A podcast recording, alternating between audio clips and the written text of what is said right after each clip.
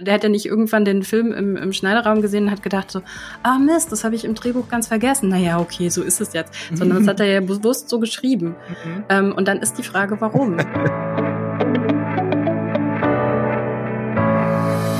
Herzlich willkommen bei Die Quadrataugen, powered by Vodafone. Mein Name ist Laura Samide und ich vertrete heute Fabian Behrens, Host von GigaTV Mac, der in seinem wohlverdienten Urlaub im Moment gerade ist.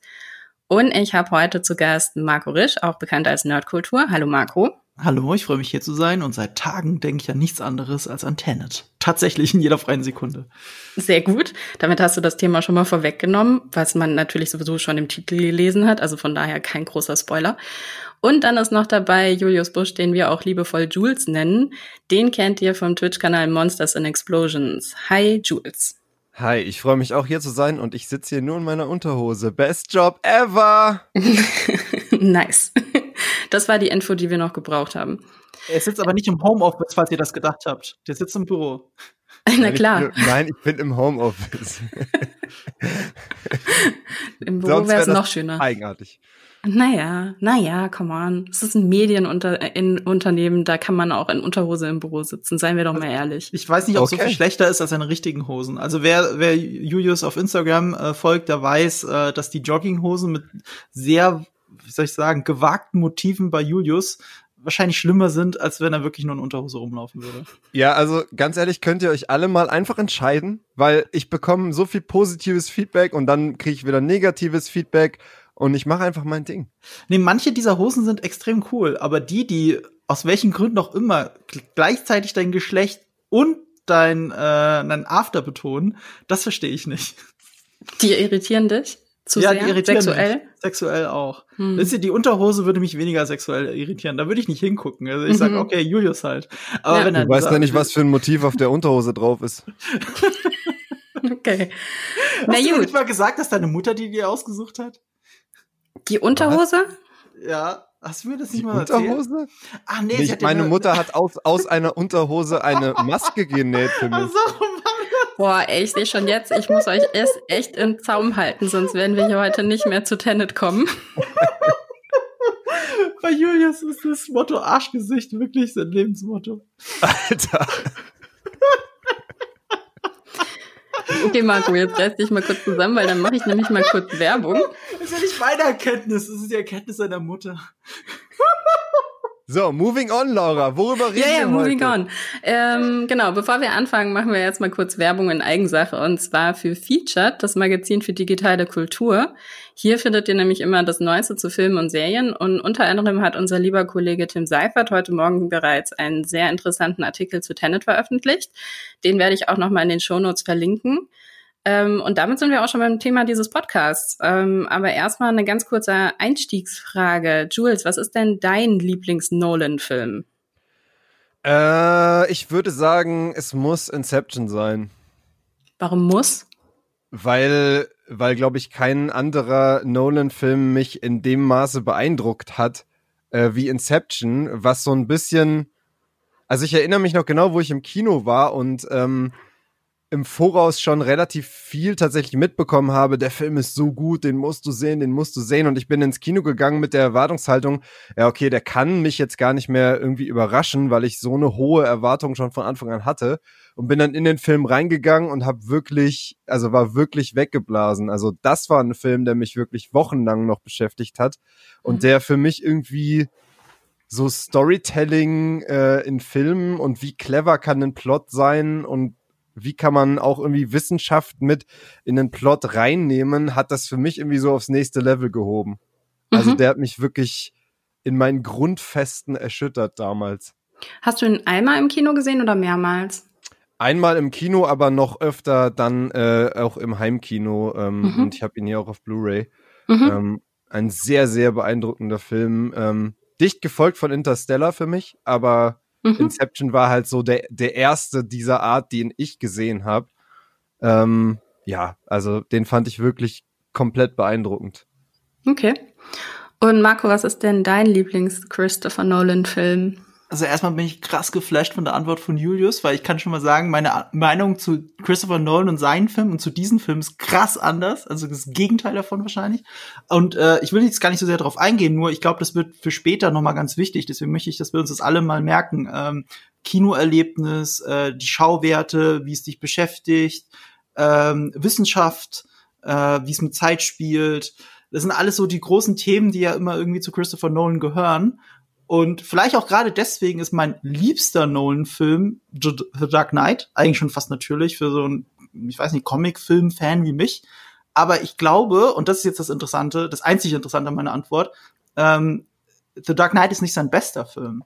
Es ist mein liebster Film aus persönlichen Gründen, Joker und so weiter. Die ganzen Szenen, das, das sind Sachen, die kann ich den Rest meines Lebens rezitieren. Deswegen ist mein liebster Nolan-Film. Aber mit Abstand sein bester ist für mich The Prestige. Mhm. Weil ich auch glaube, und äh, das hat jetzt auch mit diesem Podcast vielleicht zu tun, dass The Prestige sein einziger perfekter Film ist. Ich glaube, mhm. Christopher Nolan hat von all seinen Filmen, ich weiß jetzt gar nicht, wie viel es sind, neun oder so, ähm, hat er noch nie einen perfekten Film hingekriegt. Ich finde, da sind super viele Sachen dabei, äh, Meisterwerke von mir aus. Ich, ich würde eher sagen, meisterhafte Filme, aber keiner ist perfekt. Die haben alle größere und kleinere Schwächen. Ähm, die eben mit Storytelling zu tun haben. Äh, ähm, man merkt, es ging jetzt auch fies, aber er gehört zu, ja, zu den Filmemachern, die nie auf einer Filmhochschule waren. Und, was, äh, ich habe mal eine Zwischenfrage. Was ja. ist denn für dich ein perfekter Film? Das, mal, das war darauf wollte ich gerade hinaus. Dieses äh, auf der Filmhochschule gewesen zu sein, ist, ist nicht größte Grundvoraussetzung. Tarantino war das auch nicht, aber es hat viel damit zu tun, dass man versteht, wie Filme funktionieren. Und ähm, es gibt auch so einen klaren Bruch in Nolans Karriere, die so mit Batman Begins und The Dark Knight angefangen hat, wo er einen krassen Sprung gemacht hat, was es bedeutet, Filmemacher zu sein, wie man erzählt in Bildern und so. Bis dahin war super konventionell. Das war eine große Schwäche, die er dann ein bisschen ausgemerzt hat. Aber er war immer noch nicht perfekt. Und das kam eher so mit Prestige, also wirklich mit Bildsprache, Storytelling. Storytelling, gutes Storytelling ist zum Beispiel für mich, wenn ein Film es nicht nötig hat, dem Zuschauer down zu erklären, was passiert. Und The Prestige hat das nicht nötig. Du weißt, du, obwohl große Twists da sind und, und, und komplexe Parallelhandlungen, ähm, weißt du immer, wo du bist, was die Charaktere machen und warum sie es machen. Du verstehst alles daran und äh, bist trotzdem äh, überrascht am Ende im besten Fall. Und bei den anderen Filmen ist es nicht so. Also ich würde sogar sagen, bei fast all seinen anderen Filmen ist es nicht so. Gerade bei Inception oder Interstellar. Du musst dauernd erklärt bekommen, was passiert. Und das ist das Allerschlimmste, was ein Film machen kann. Das ist mir das Gegenteil von einem Film. Das ist eigentlich ein Buch. Und was deswegen ich, ist er nicht perfekt. Mh. Was ich an Prestige interessant finde, ist tatsächlich, weil das das erste Mal ist, dass er mit seinem Bruder wieder das Buch geschrieben hat zusammen. Mhm. Weil das war ja, Memento hat er ja das Drehbuch geschrieben, basierend auf einer Kurzgeschichte von seinem Bruder und danach kam ja Insomnia und Batman Begins. Und bei Batman Begins bezieht er sich natürlich auch schon vorhandene Charaktere und Insomnia hat er das Buch nicht geschrieben, das war Hilary Seitz, äh, mhm. auch basierend auf einer Vorlage schon. Ja. Ähm, und bei Prestige, finde ich, merkt man, dass er das erste Mal wirklich tatsächlich ähm, wirklich tief auch in die Dramaturgie-Kiste gegriffen hat. Ne? Das ist, da konnte er sich das erstmal auf so einer so einer ähm, breiten Leinwand dann irgendwo ausleben als als Drehbuchautor auch. Weil das Spannende an ihm ist ja auch tatsächlich, dass er von diesen ganzen Regisseuren, die wir im Moment gerade ähm, so feiern, die so groß sind, eigentlich einer der wenigen Autorenfilmer ist. Äh, ja, ja, ich, ich finde, wir sind jetzt wieder in einer Zeit angelangt, wo die großen Autorenfilme wieder gefeiert werden. Also die Nivel Neuf zum Beispiel ist das ja. Oh, wei, ja, stimmt, die Neuf ist das ja gar nicht. Mm -mm, der, nee. der stimmt, der schreibt ja super selten. Jetzt habe ich sowas Falsches gesagt. Du hast absolut recht. Er ist einer der letzten Taika Waititi ist jemand. Der ja, stimmt, Tarantino natürlich. Tarantino. Ja aber ich habe so ein bisschen, ich habe auch schon immer die These in den Raum gestellt, dass er aber Nolan als Autorenfilmer immer am besten funktioniert, wenn Jonathan Nolan dabei ist. Nämlich das, was du gerade gesagt hast. Mhm. Das sind nämlich seine besten Filme. Und ausgerechnet die, wo er ohne Jonathan Nolan dran sitzt, äh, die scheitern am meisten bei mir. Weil ich finde, den darf man nicht zu sehr alleine mit dem Drehbuch lassen. Mhm. Tatsächlich. Aber, aber das können wir ja im Detail dann äh, vielleicht anhand von Tenet erklären. Vielleicht anhand von Tenet. Wobei bei Dunkirk zum Beispiel war, war Jonathan Nolan ja auch nicht involviert. Ähm, und Was ist den Film trotzdem ziemlich hervorragend. Was ist denn dein Lieblingsfilm von Nolan? Also ich habe in Vorbereitung für den Podcast nochmal alle Christopher Nolan-Filme mir angeschaut. Okay. Weil ich ein okay. bin. Und weil ich Angst hatte, weil ich hier für Fabian übernehmen musste. Nein, ähm, du bist viel besser qualifiziert gerade als wir, wenn ich ehrlich bin. Jetzt sag. Nee, weil ich, weil ich vorher recherchiert habe. Ja. Ähm, also, hättest du mich vor zwei Wochen gefragt, hätte ich wahrscheinlich noch Inception gesagt. Mittlerweile ist es Interstellar. Okay. Aha. Hm. Dann sind Aha. wir ja voll einer Meinung. Ja, ja, ihr seid nah beieinander. Wir sind nah beieinander auf jeden Echt krass. Ja, für mich ist Interstellar zum Beispiel mit sein schlechtester Film. Was? auf jeden Fall. Ich habe den auch noch einmal im Film, wo er, wo er richtig, wo er richtig äh, mal zeigt, dass er auch Emotionen im großen Stile inszenieren kann. Äh, ja, aber gut, äh, ein heulenden Matthew McConaughey ist für mich keine große, keine große äh, große Erzählung, äh, keine große emotionale Erzählung, der, der, der flennt ja in fast jedem Film. Äh, äh, lass mich anders ausdrücken. Lass mich anders ausdrücken. Interstellar ist für mich äh, der emotionale, also Emotion ist super wichtig in dem Film, das stimmt, aber der emotionale Abkl also der emotionale Abklatsch von ähm, 2001. Hm.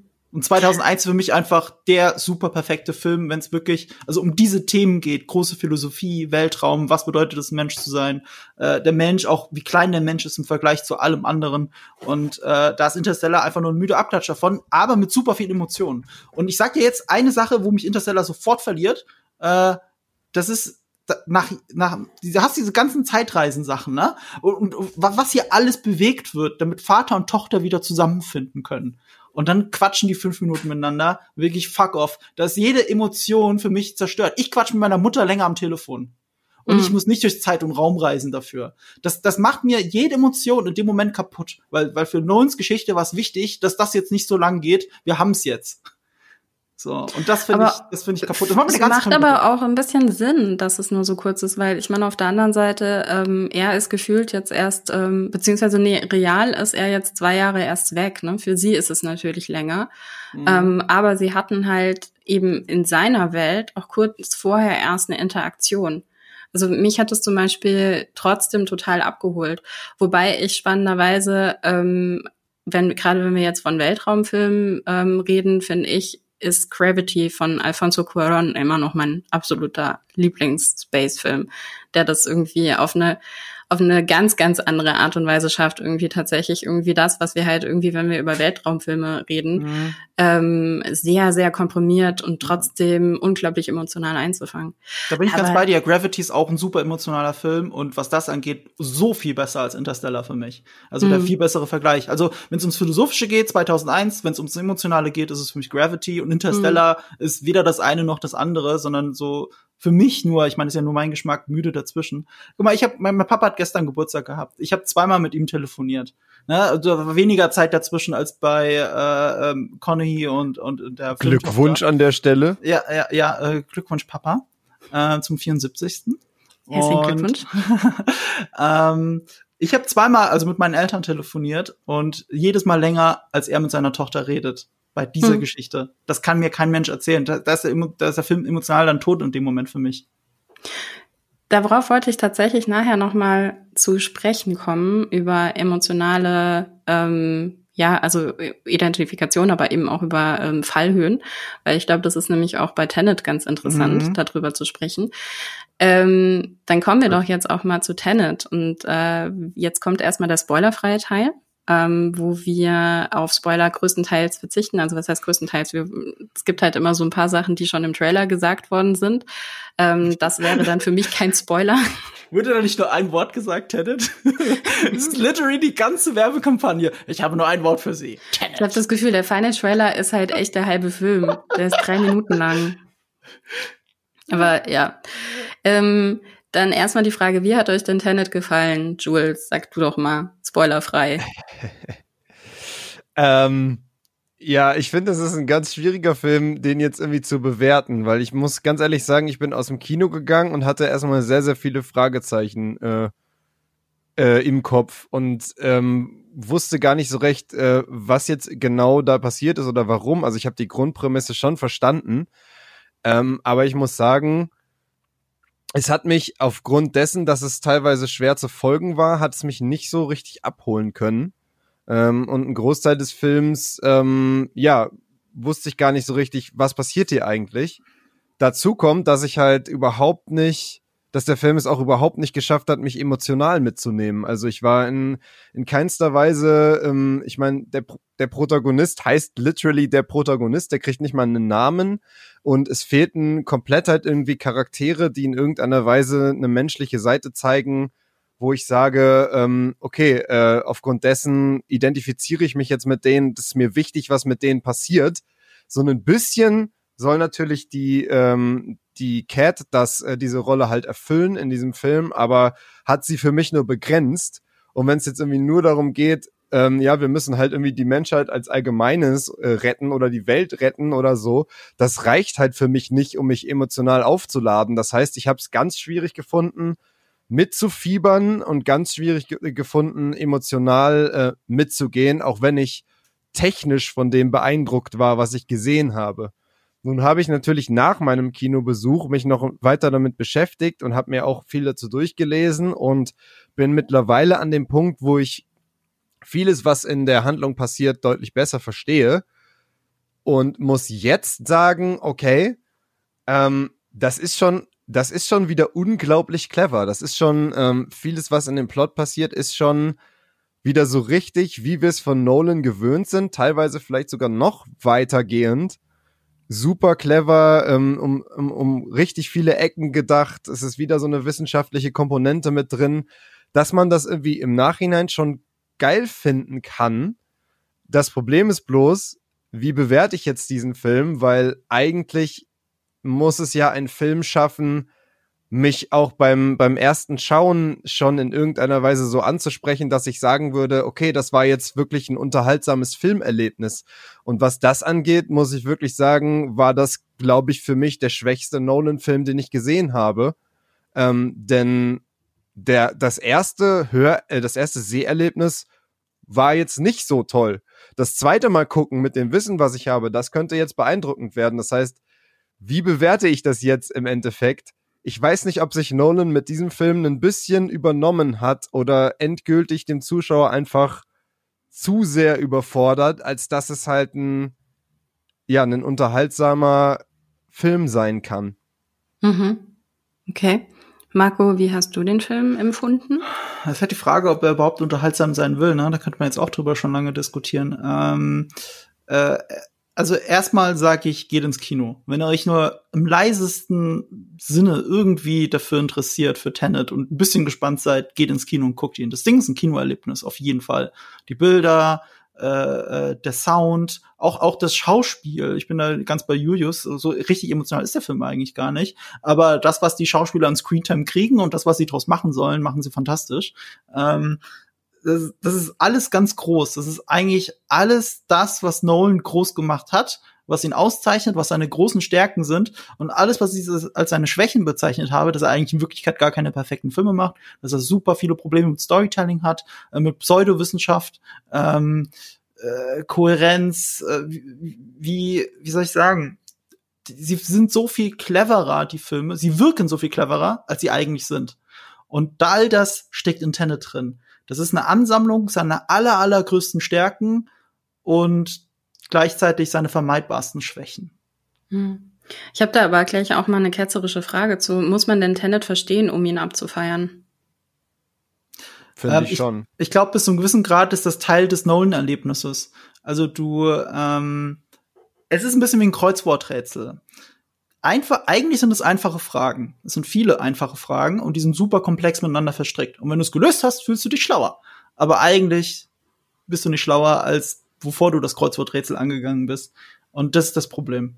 Hm. Also zu einem gewissen Grad muss man es verstehen, finde ich, weil, also natürlich nicht komplett, weil auch beim ersten Mal Inception gucken oder Interstellar gucken oder so habe ich nicht direkt alles umblickt, worum es halt, also was dort passiert und warum es dort passiert. Und das hat auch dann noch profitiert, dass ich mich im Nachhinein halt dann nochmal informiert habe. Aber mir zumindest ging es bei Tenet halt so, dass ich so wenig verstanden habe, mhm. dass ich wirklich sozusagen nicht mitfiebern konnte. Und wenn ja. das eintritt, dann hast du halt wirklich äh, ein Problem, finde ich, als Film. Ja, und, richtig.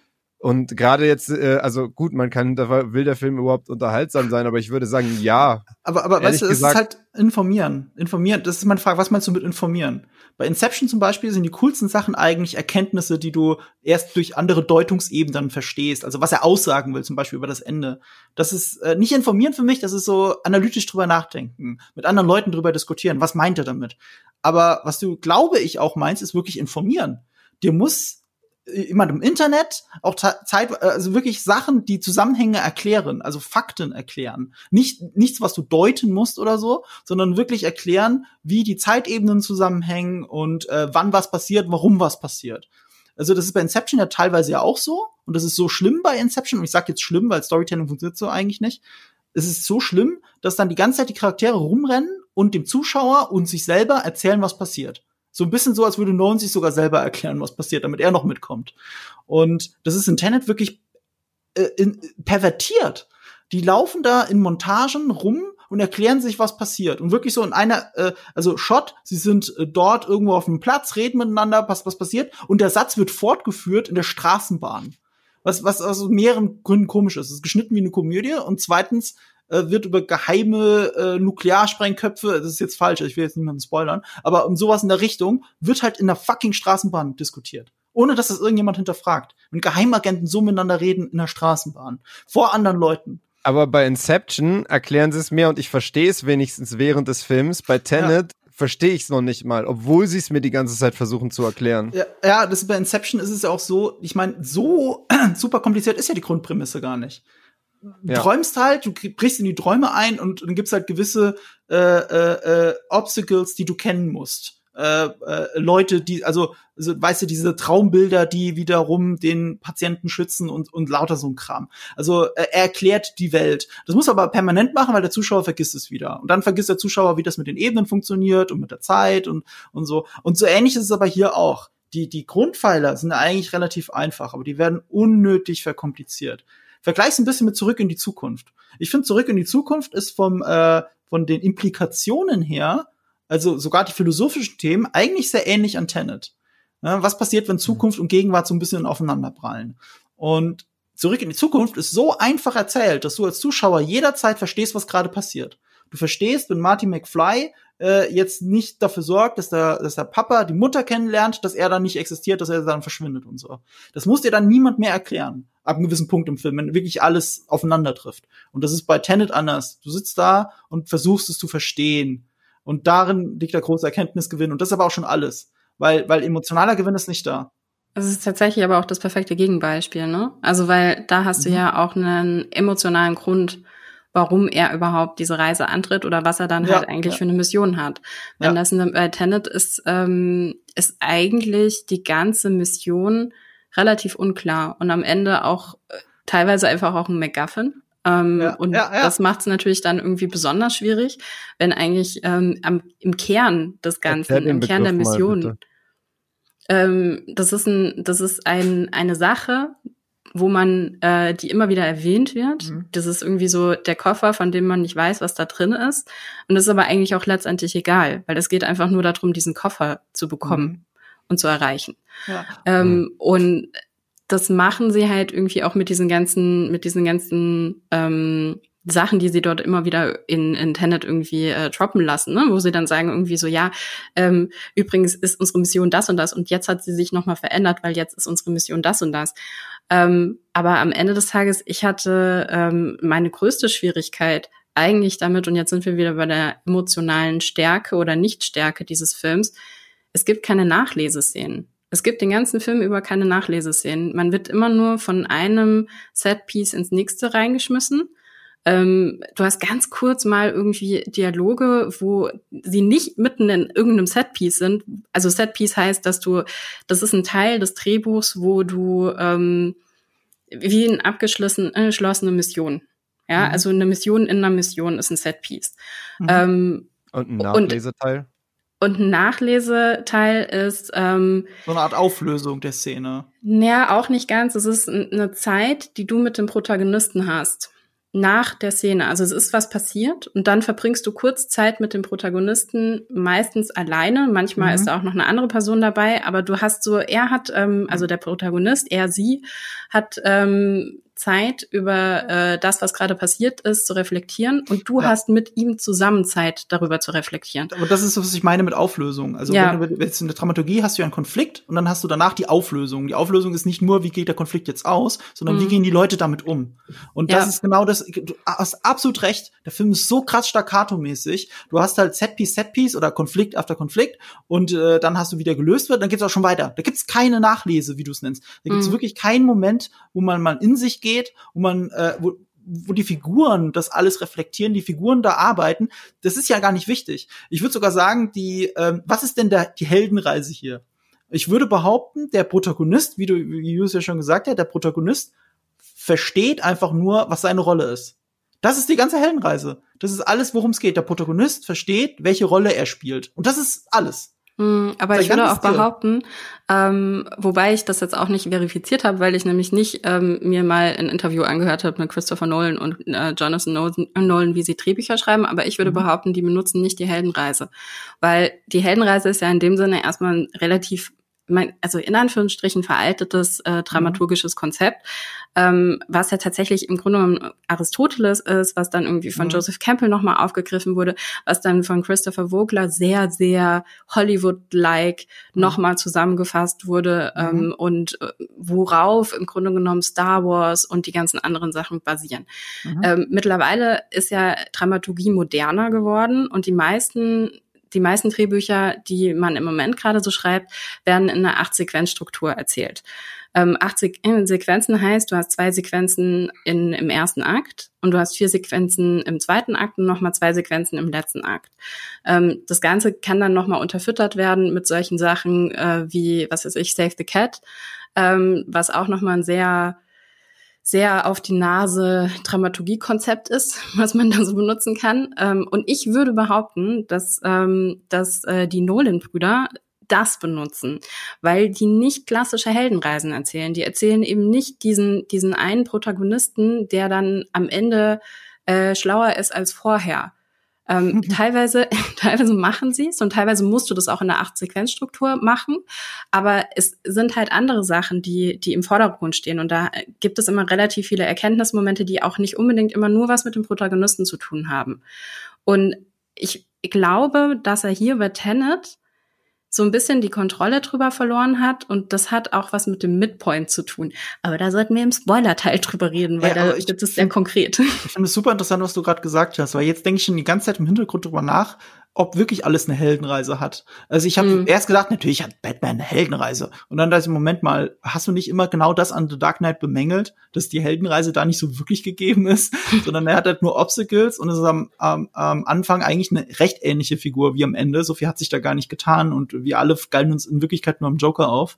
Ähm, interessant, interessant, interessant. Und auch bei Batman Begins, der ja noch am ehesten von allen neuen Filmen, hätte ich, hätte ich zuerst gedacht, die klassische Heldenreise erzählt jetzt wo du sagst, auch da die Figur am Anfang und am Ende, so viel trennt die da gar nicht. Ja, weil das ist nicht immer der Fokus darauf. Der Fokus darauf ist auch teilweise, ähm, wenn du solche Geschichten erzählst, nicht nur, dass der Protagonist sich ändert, sondern dass sich deine Perspektive als Zuschauer verändert auf was. Mhm. Und ich glaube, das ist das, wo Nolan eigentlich immer drauf hinaus will. Der hat ja, ähm, eigentlich sind seine Filme immer sehr also ich empfinde sie als sehr emotional. Ich empfinde Interstellar oder auch Inception als unglaublich melancholisch. Auch die, auch die Batman-Filme von ihm sind unglaublich melancholisch. Mhm. Ähm, und das entspricht jetzt so dem, was, was ich halt auch gerne mag. Und dementsprechend ist Christopher Nolan tatsächlich einer meiner Lieblingsregisseure, äh, wenn wir jetzt so im, im Mainstream unterwegs sind. Mhm. Ähm, weil es halt irgendwie so meiner Gehirnfrequenz entspricht, Melancholie. Ähm, mhm. Ähm, und ich finde bei Tenet fehlt das, weil mir der persönliche Bezug fehlt zum Protagonisten, der ja auch nur Protagonist heißt. Und da können wir auch im Spoilerteil nochmal drüber reden, weil es da ja eine ganz, ganz spannende Szene gibt, auch irgendwie genauso zu diesem, der Protagonist, was heißt das eigentlich? ähm, deshalb, ja, die Frage ist, deshalb die ich möchte kurz deine These unterstützen. Ich möchte mhm. ganz kurz deine These unterstützen. Äh, es gibt es gibt eine Sache, also normalerweise gebe ich nicht so viel drauf. Äh, ich mag die Honest Trailer, weil die halt witzig sind. Mhm. Die sind aber auch immer in ihrem Witz haben sie auch immer so ein bisschen Wahrheit, ein bisschen Erkenntnis, die ich vorher nicht hatte und irgendwas analytisches. Und die haben mal äh, einen Honest Trailer gemacht für alle Christopher Nolan Filme weil ja, wie wir wissen, alle Regisseure immer ähnliche Motive in all ihren Filmen haben. Das, das zieht sich durch. Das ist, das, wie nennt man das nochmal? Das äh, Lebens, ähm, du kennst das auch, das, das Prinzip, Laura, oder? Das, ja, Övre auch, aber, aber wie, wie sagt man, ich, ich habe auch im Studium gelernt, das heißt, nicht Lebensziel, sondern äh, die Lebensweisheit, irgendwie sowas. Also, also das eine Ding, was sich durch sein eigenes Leben zieht als Künstler, mhm. was sich da durchzieht, das manifestiert sich dann in der Arbeit als durchgehendes Motiv. Ich glaube, Lebensmotiv war es tatsächlich. Mhm. Und äh, bei Nolan ähm, also weil es das halt gibt, haben sie bei Nolan immer Ähnlichkeiten gefunden. Aber das meiste ist eher witzig. Zum Beispiel, dass die Ehefrauen immer böse sind. also irgendwas hat er wohl mit Ehefrauen, was komisch ist, weil seine Ehefrau seine Filme produziert. Aber die ist doch nicht böse die meisten Ehefrauen sind böse in Christopher Nolan-Filmen oder antagonistisch. Also nicht wirklich böse, böse, sondern sie machen antagonistische Dinge. Naja, du ich, hast halt sehr, sehr, sehr klassische Archetypen. Also was Frauencharaktere ja. angeht, da bin ich mit ihm leider überhaupt gar nicht auf einer Wellenebene, das weil er halt einfach immer nur in Archetypen erzählt. Es ist mhm. halt entweder Damsel in Distress oder Femme Fatale. Was anderes ja. hat er nicht. Ja, ja. Äh, und gerade die Femme Fatale ist meistens eine Ehefrau. Ja. Also jetzt bei Inception ist es natürlich am ja. stärksten. Äh, aber äh, ist auch egal, das war jetzt nur, äh, haha, witzig, äh, äh, er hat nur komische Ehefrauen. Aber das andere war, und da hatten sie sehr recht, fand ich, dass die Hauptfigur in einem Christopher Nolan-Film in der Regel mehr oder weniger ein Abbild von ihm selbst ist. Mhm. Es ist immer ein Mann mittleren Alters, auch mit einem äh, oft ähnlichen Haarschnitt wie er, auch immer anzugtragend. Er ist auch sehr, er ist auch ein großer Verfechter von beigen Anzüge zu tragen, was nicht normal ist, in Anführungsstrichen. Schon lange aus der Mode, aber er macht es und dann dazu noch irgendwie einen Schal kombiniert, offenes Hemd, keine Krawatte. Äh, das sind seit, oder Westen dazu. Das ist tatsächlich so, seine Hauptfiguren sehen schon seit Memento immer so aus wie er. Das ist Wahnsinn. Das ist seine Mode, das ist sein Haarschnitt, das ist sein Stil und die sind sich relativ ähnlich. Und jetzt ist dieser eine Film hat nicht äh, ein Abbild von Christopher Nolan als Hauptfigur. Äh, auch, auch, auch Dunkirk übrigens nicht. Sorry, Dunkirk habe ich da jetzt auch ausgeblendet. Dunkirk und Tenet haben das nicht. Ähm, aber ich würde auch behaupten, bei Dunkirk weiß niemand, wie die Hauptfigur heißt. Mm -mm. Das ist so, das ist nämlich nicht relevant. Es geht ja um die Soldaten ja. als Ganzes, deswegen passt es da ja. So, und bei Tenet ist es so, äh, äh, die Hauptfigur ist diesmal äh, John David Washington, der Sohn von Denzel Washington, der ja wirklich ein super Schauspieler ist. Der macht das auch gut, finde ich, für das, was er da machen soll. Ähm, aber die eigentliche äh, Nolan-Figur, in Anführungsstrichen, in diesem Film ist tatsächlich Patrick, äh, äh Patrick äh, Robert, Robert Pattinson. Das ist äh, Neil. Neil, richtig, mhm. Neil. Und ganz am Ende des, äh, also auch wieder ohne zu spoilern, ähm, ich finde, der einzige emotionale Anker, den der Film wirklich hat, neben der Ehefrau hier und da mal, aber die auch teilweise antagonistisch wirkt, ähm, äh, der einzige, der einzige wirkliche emotionale Anker in dem Film ist Neil. Also, also mit Ehefrau, um das kurz zu klär, klarzustellen, also mit Ehefrau meinst du Elizabeth Debicki's ja, genau. Charakter, genau. also die Frau vom Antagonisten von Kenneth genau. Branagh. Ja, mhm. also antagonistisch okay. in dem Sinne, weil sie dem Antagonisten gegenüber antagonistisch ist. Also sie wirkt nicht wie eine Protagonistin, sie wirkt teilweise eher wie eine Antagonistin, auch weil sie, auch weil sie äh, erst auf die andere Seite geholt werden muss, wie in einem Bond-Film und, und sowas. Äh, sie hat teilweise antagonistische Züge, in Wirklichkeit ist sie eine Protagonistin oder eine Nebenfigur. Ähm, aber, aber ja, sie ist auch wieder eine seiner, ich glaube, sie ist beides, sie ist Damsel in Distress und Femme Fatale. Ich sehe da weniger Femme Fatale tatsächlich in ihr. Ähm, ich, ich sehe mehr Damsel in Distress, aber ja. ja. das hat ja auch was, also sie bezeichnet das ja auch ganz, mhm. ganz schön, ne? Direkt mhm. am Anfang vom Film. Da geht es um Freiheit. Da geht es um, also Femme Fatale ist ja nochmal ein ganz anderer, sehr, sehr spezifischer Charakter, der ja. in Filmen vorkommt. Das ist sie eigentlich nicht. Sie, sie befreit sich eher aus dem Damsel in Distress-Symptom. Ja. Ähm, und das Schöne daran ist zumindestens, dass sie sich selbst irgendwo so ein bisschen befreit. Ja, ja. Dass ja, sie da irgendwie selbst irgendwie auch ähm, aktiv wird.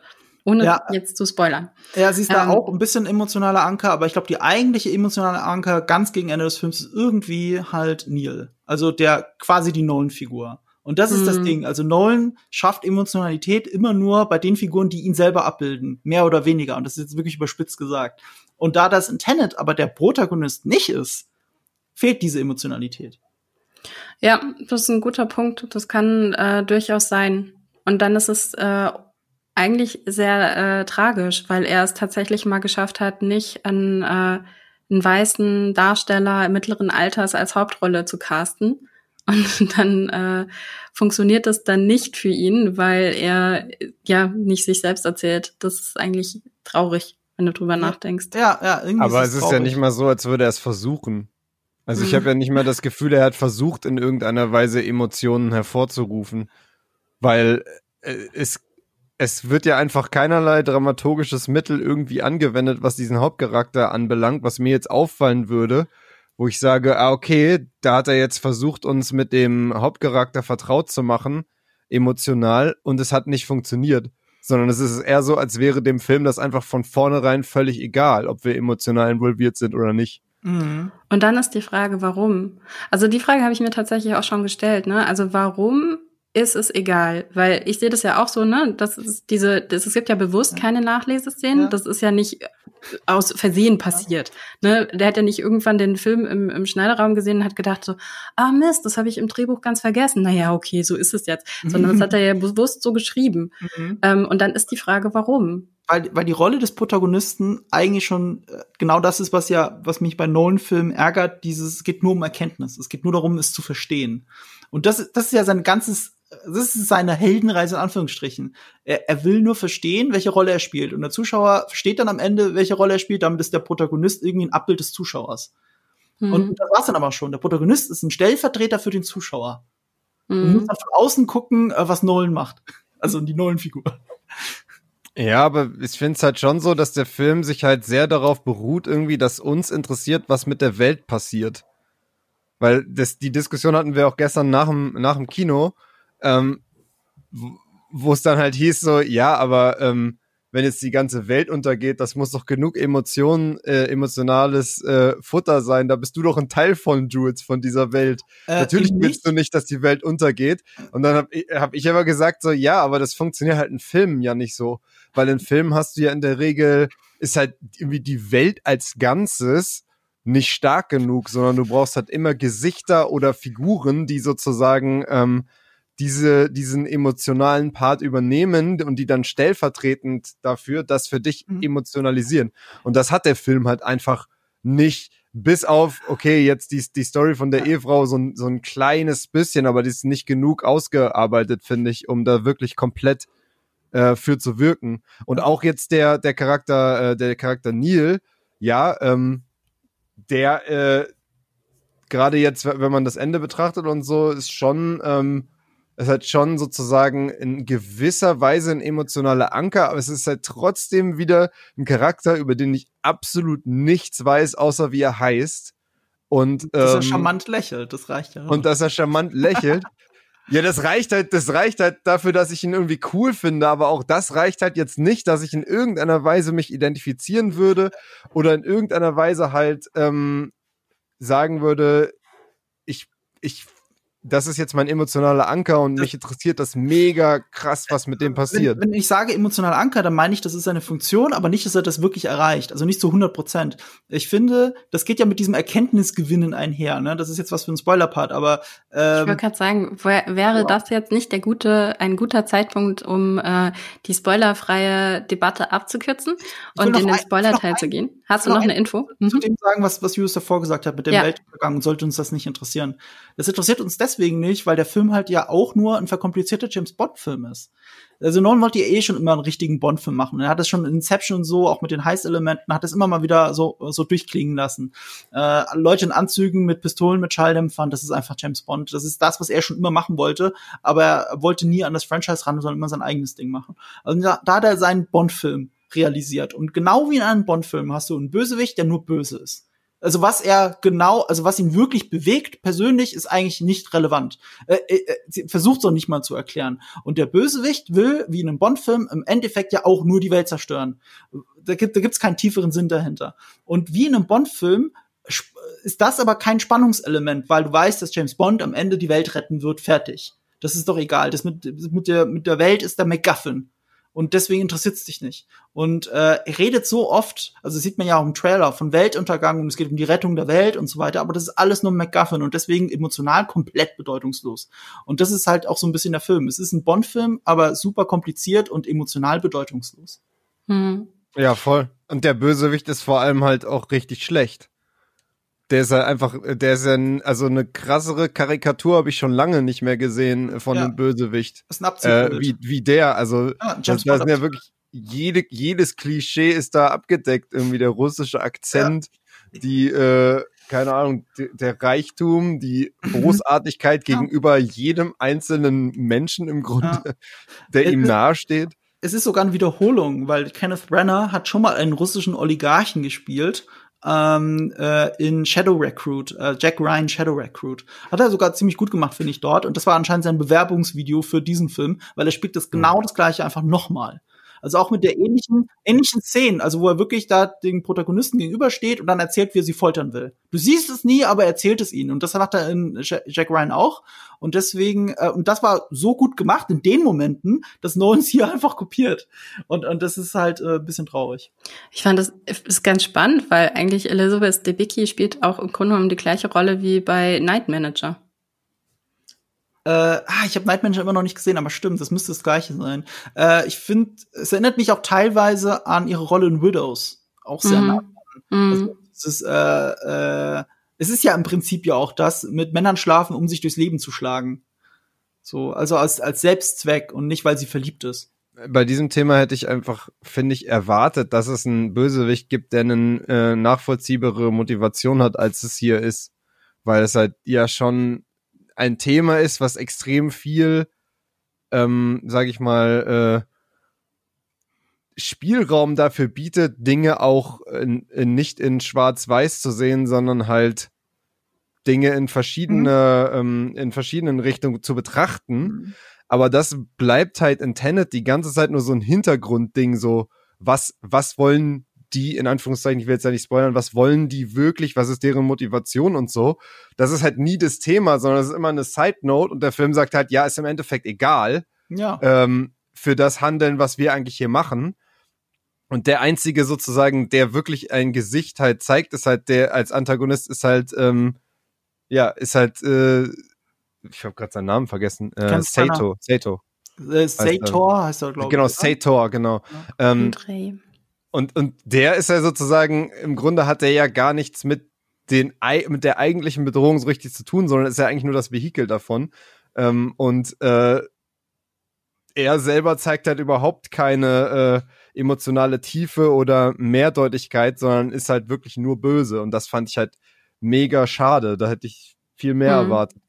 Dann lasst uns doch jetzt mal in den Spoiler-Teil gehen. Also äh, jeder, der jetzt den Film schon gesehen hat, kann natürlich dranbleiben. Jeder, den Film noch sehen will und nicht gespoilert werden möchte, ähm, der kann äh, jetzt äh, aussteigen und sich das später noch anhören. Ähm, ganz, ganz äh, große Empfehlung trotzdem von uns, obwohl wir jetzt den Film sehr kritisieren, den wirklich im Kino sich anzuschauen weil es einfach nichtsdestotrotz ein visuell und vor allen Dingen auch, auch von der Audiospur her mhm. spannender und geiler Film ist. Dann äh, gehen wir jetzt offiziell in den Spoiler-Teil. Dann werdet doch mal konkreter.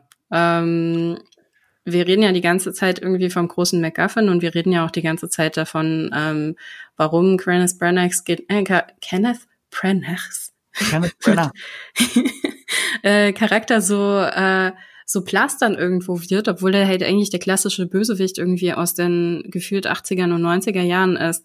Ähm, hat euch das gereicht, dass äh, er eigentlich irgendwie am Ende des Tages ähm, die Welt umbringen will, weil wenn er geht, müssen alle gehen? Nee, Nö. das ist selbst es ist, es wäre sogar für einen James Bond Bösewicht flach. Also ich erinnere mich an Moonraker, wo der Bösewicht die ganze Welt auslöschen will, weil er mit einer super Menschenherrenrasse die Welt bevölkern will. Der hat ja wenigstens ein Ziel. Aber ja, ohne, also ohne Scheiß. Das der hat ein Ziel und, und der das, nicht. Das kann ich in Austin Powers akzeptieren, aber doch nicht in, äh, in einem ernstzunehmenden Film. Also Auch in Austin Powers hat Dr. Evil wenigstens Geld als Ziel. Also, wir haben alle mehr Ziele als er. Sein Ziel ist, wenn ich die Welt nicht haben kann, weil ich sterbe, muss jeder sterben. Also mit den Ressourcen, mit denen er das alles macht, hätte er auch seinen scheiß Krebs bekämpfen können. Also wenn er alles invertieren kann, dann soll er seine scheiß Krebszellen invertieren. Also das ist doch wohl ja. albern. Auch das Verhältnis zu der Frau war halt so super platt. Ich meine, ich kann mir gut vorstellen, dass es solche toxischen Verhältnisse ähm, viel gibt, aber auch wie, wie einfach, wie eindeutig äh, es für nötig befunden wurde, das in einer Szene zu zeigen, dass er wirklich explizit sie anguckt und sagt, äh, wenn, wenn ich dich nicht haben kann, dann soll dich keiner haben. Also so. Hm. Und das wirklich? nochmal wiederholt auch vor allen Dingen dann irgendwie, wenn es um die Welt geht, ne? Also, genau, wirklich, muss ich da wirklich so eine Szene für extra haben, wo das halt in aller Genauigkeit nochmal formuliert wird? Mhm. Können wir das nicht irgendwie ein bisschen komplexisieren, dieses, dieses Relationship? Also das war so, das finde ich sogar noch eine der stärkeren Szenen, ehrlich gesagt, wenn man da ja sieht, dass Kenneth Brenner das auch mit so einer Inbrunst spielt, die immer in ihm drin ist. Ich mag ja Kenneth Brenner. Also, es ist für mich ein toller Schauspieler, der als Regisseur mal gute und richtig schlechte Filme gemacht hat, wie Artemis Fowl.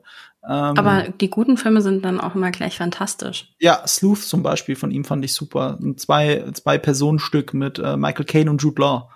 Ähm, aber ist auch egal. Äh, das ist äh, ein Theaterstück tatsächlich. Und da ja, gibt es auch ein Original von. Genau.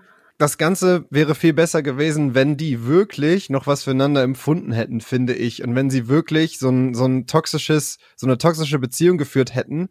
Aber nicht nur, er hält sie halt fest und er nutzt halt den Sohn irgendwie als äh, Druckmittel, damit sie ja trotzdem noch mit ihm irgendwie abhängt, mhm. sondern wenn sie halt wirklich äh, Momente gehabt hätten, wo sie auch liebevoll miteinander umgehen. Das hätte ihm mehr Tiefe gegeben. Das hätte ähm, irgendwie sie halt auch zu einem bisschen mehr gemacht als einfach nur der Damsel in Distress. Und es hätte auch irgendwie die Ends, äh, also das Ende, wo sie halt dann mit ihm auf dem Boot ist, also die die Fake sie sozusagen mit ihm auf dem Boot ist, hätte das auch viel mehr emotionalisiert sozusagen, auch den Moment, wo sie dann weiß, sie muss ihn jetzt töten. Mhm. Ähm, als einfach nur ja, er ist halt reich und er setzt sie unter Druck und sie will eigentlich weg und hasst ihn. Auch das wieder aus dem James Bond Film, Lizenz zum Töten äh, mit Timothy Dalton. Das ist ja vom gleichen Problem auch, muss sich auch über die äh, über die gequälte und quasi gefangen gehaltene äh, Ehefrau an den Bond Bösewicht äh, annähern. Also das ist alles sind halt alles Abziehbilder. Und, also die äh, eine, es gibt einen Satz zwischen den beiden, den ich richtig gut fand und davon hätte ich gern mehr gehabt und das war, wo ähm, wo er zu ihr sagt, you know, I've always had a higher opinion of you than you of me. Mhm. Mhm, den das, fand ich das auch fand gut, ich ja. Das fand ich irgendwie ein, ein, schöner Satz, weil da blitzte so ein ganz kleines bisschen halt durch. Also da blitzte halt so der Grund durch, weil im Endeffekt natürlich der Grund, warum er äh, irgendwie Leute verprügeln lässt, mit denen sie sich treffen und und und, ist natürlich, weil er Gefühle für sie hat und halt unfassbar eifersüchtig ist. Mhm. Ähm, aber das hätte halt viel mehr durchblitzen müssen, ja. dann hätte ich das halt als menschlicher wahrgenommen und nicht einfach nur als der Typ ist einfach nur ein dummes, böses Arschloch. Dazu ja, stimmt, was da durchblitzt ist, äh, es gab vielleicht irgendwann mal einen Zeitpunkt, wo die sich wirklich geliebt haben. Ja, genau. Ja, genau. Aber das kommt nämlich auch erst am Ende durch. Das ist nämlich genau das. Ähm, deshalb habe ich auch ein überrascht. Problem damit, wenn du sagst, okay, bei ihr geht es nur darum, sich quasi irgendwie ähm, hochzuschlafen, ne? Oder zumindest. Ach nee, ah, das habe ich gemeint. Was ich gemeint habe, ist Sicherheits nur noch eine Zweckbeziehung. Das meine ja, ich. Ja, aber, aber das sagt sie ja auch am Anfang relativ klar, woran genau. das liegt. Also warum sie, also sie wird halt erpresst. Und ja, ja. das ist natürlich, das ist alles sehr, sehr, sehr klassisch. Diese ganze, diese ganze Geschichte, die äh, um die dieses Paar gesponnen ist, ist sehr, sehr klassisch. Mhm. Ähm, aber lass uns doch mal noch über Logik sprechen. Darüber haben wir nämlich noch gar nicht gesprochen. Hat euch äh, das? Äh, vorher möchte ich noch eine Sache ja? sagen. Have you slept with my wife? Not yet.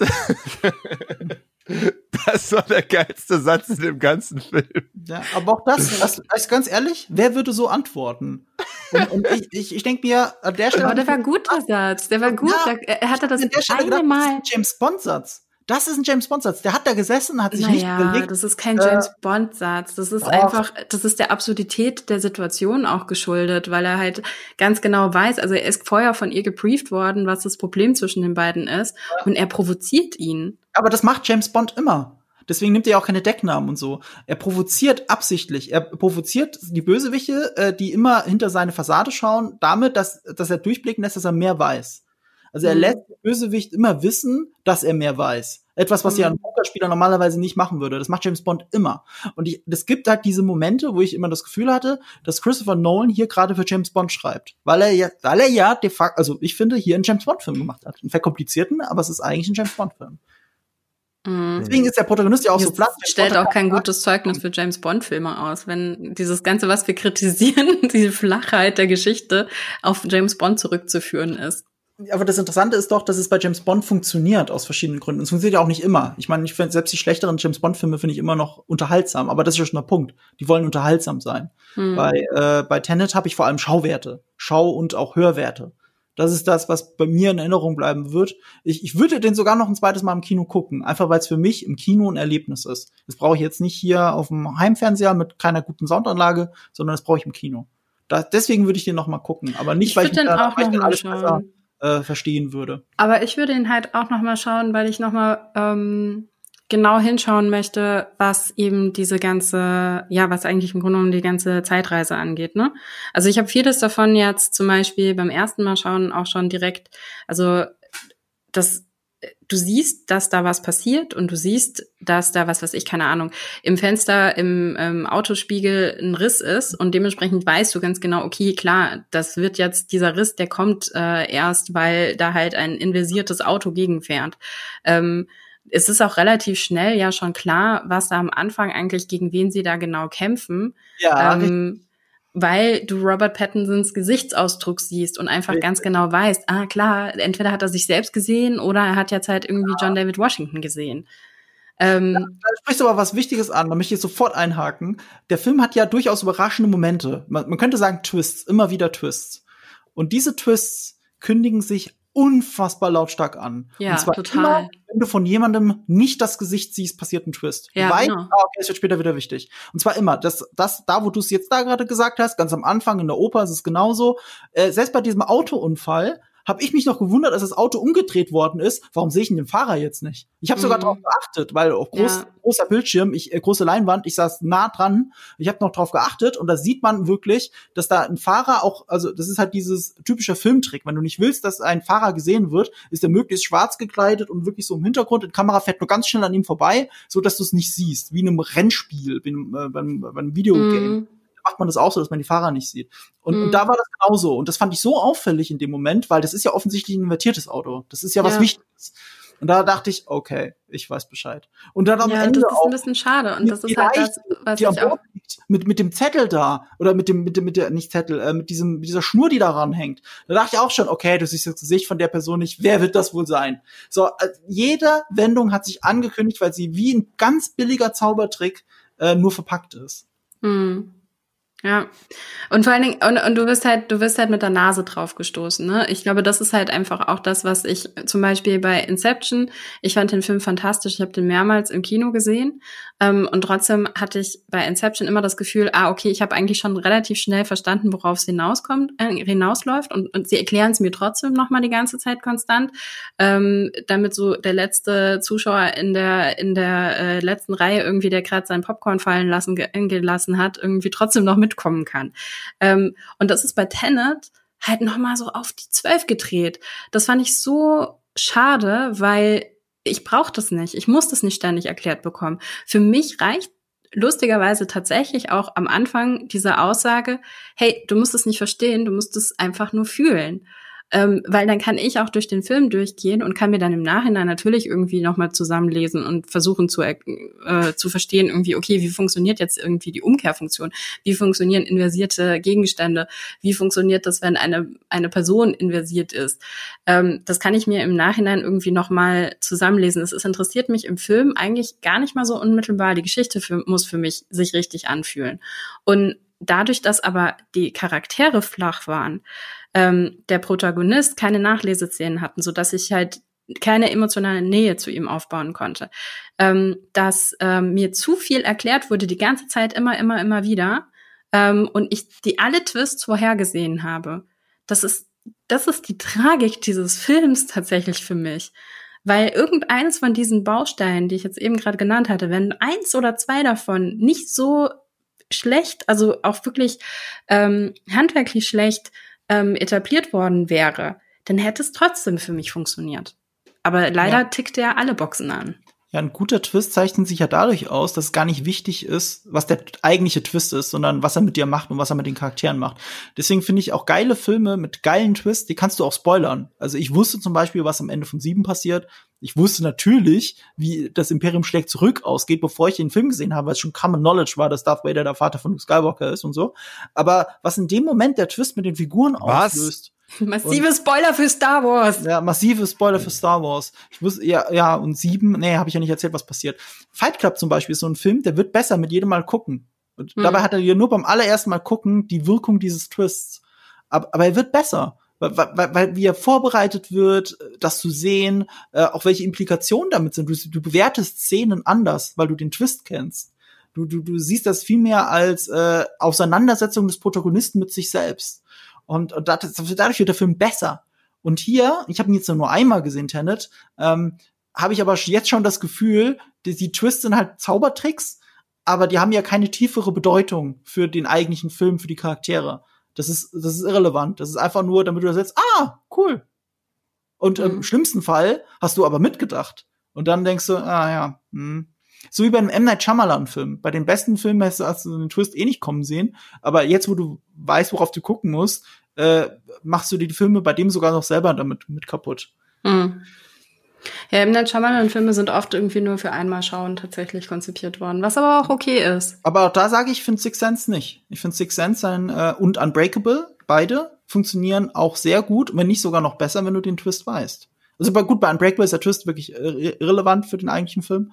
Und äh, bei Six Sense äh, gewinnt er so trotzdem. Auch weil die vielen spannenden Szenen ja gar nichts damit zu tun haben, was Bruce Willis Rolle ist. Ich finde, das, ja, bei Six Sense bin ich tatsächlich nicht so ganz bei dir, weil das Mhm. ist schon noch mal ein besonderer Moment, wenn du im Kino sitzt und tatsächlich diesen. Aha-Moment hast und denkst Ja. so, oh krass. ja, ja, und wenn du es dann noch mal schaust, dann ist es halt eher so ein, ah, okay, das habe ich übersehen und das, also so wie du es eben gerade schon beschrieben ja, hast, ne? Dann ist es eher so eine Aufarbeitung. Nichtsdestotrotz, ich meine, der Film ist auch großartig. Also ich kann den auch noch hundertmal mir anschauen, weil ich einfach die schauspielerische Leistung und auch wiederum die Geschichte toll finde.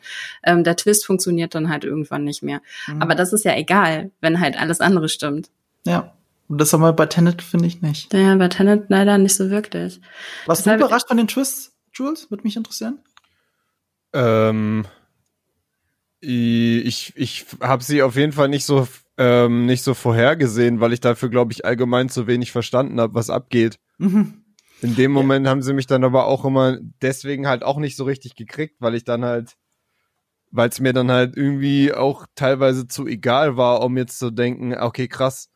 Also das mit der, das, das, also ich finde die Symbolik unglaublich schön und cool, dass sie sich selber sieht, wie sie von der Yacht springt Ja, ja, das finde ich Ja, auch das selber- war ein toller Moment. und sich selber eigentlich den, die ganze Zeit beneidet hat um die Freiheit, die Mhm. sie sich selber verschafft. Ja, Ja. ja, Äh, das, das ist schön. halt, das ist von der Symbolik halt sehr schön und der, der Twist, der hat mich dann auch, der hat mich auch bekommen und da, den habe ich jetzt auch nicht in der Form vorhergesehen, um ehrlich zu sein. Nee, den habe ich Ähm, nicht vorher gesehen. Aber auch da wieder, du hast das Gesicht nicht gesehen. Wenn du nur zwei Sekunden drüber nachgedacht hättest, wärst du dann draufgekommen. Ich, ich sag's mal so, dadurch ist es ganz am Anfang passiert, dass sie das erzählt.